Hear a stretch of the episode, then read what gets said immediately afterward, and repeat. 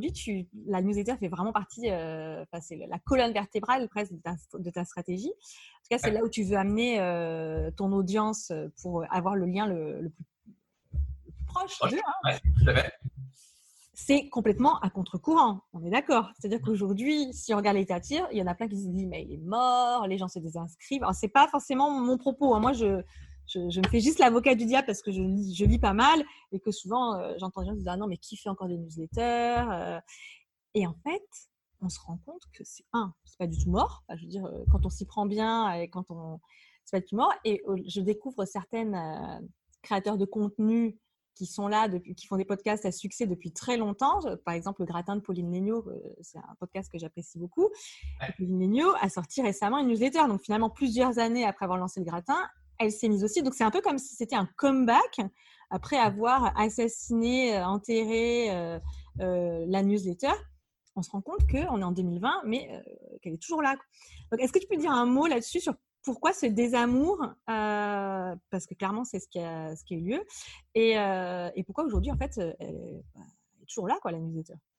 Ouais, c'est, je pense que la raison, elle est assez simple. C'est que on a eu une période, je pense, au début des années entre 2000 et 2015, en tout cas 2000-2010, je ne saurais pas te dire les dates exactes, mais en tout cas, tu as eu beaucoup de gens qui se sont mis à utiliser l'email comme une source de, comme une source de inintéressante, avec souvent beaucoup de choses euh, spammy ou beaucoup de peu de valeur en tout cas dans l'email.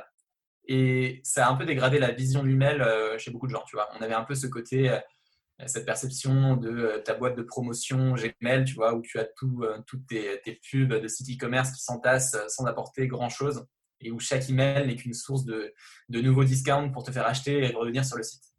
Et ça, en fait, c'est quelque chose qui a, fait perdre un peu de confiance aux gens. Et je trouve qu'il y a effectivement depuis quelques années, et, je pense qu'on va vers ça de plus en plus, ce renouveau-là de l'email en replaçant au centre la valeur que tu veux apporter aux gens. Et si tu le fais, quelqu'un va toujours avoir une perception positive euh, de ce que tu reçois. Moi, j'ai des tas de gens qui, euh, qui m'envoient des messages le lundi en me disant Ah, euh, on discute de certaines choses et ils me disent Ah, j'ai hâte d'être ce soir pour recevoir ta newsletter. Et en fait, ça, ça montre aussi qu'il y a une perception qui, qui, envers cette personne à qui tu fais confiance, tu sais que quand tu vas recevoir un email de cette personne, tu vas recevoir quelque chose qui va t'aider à t'améliorer au quotidien.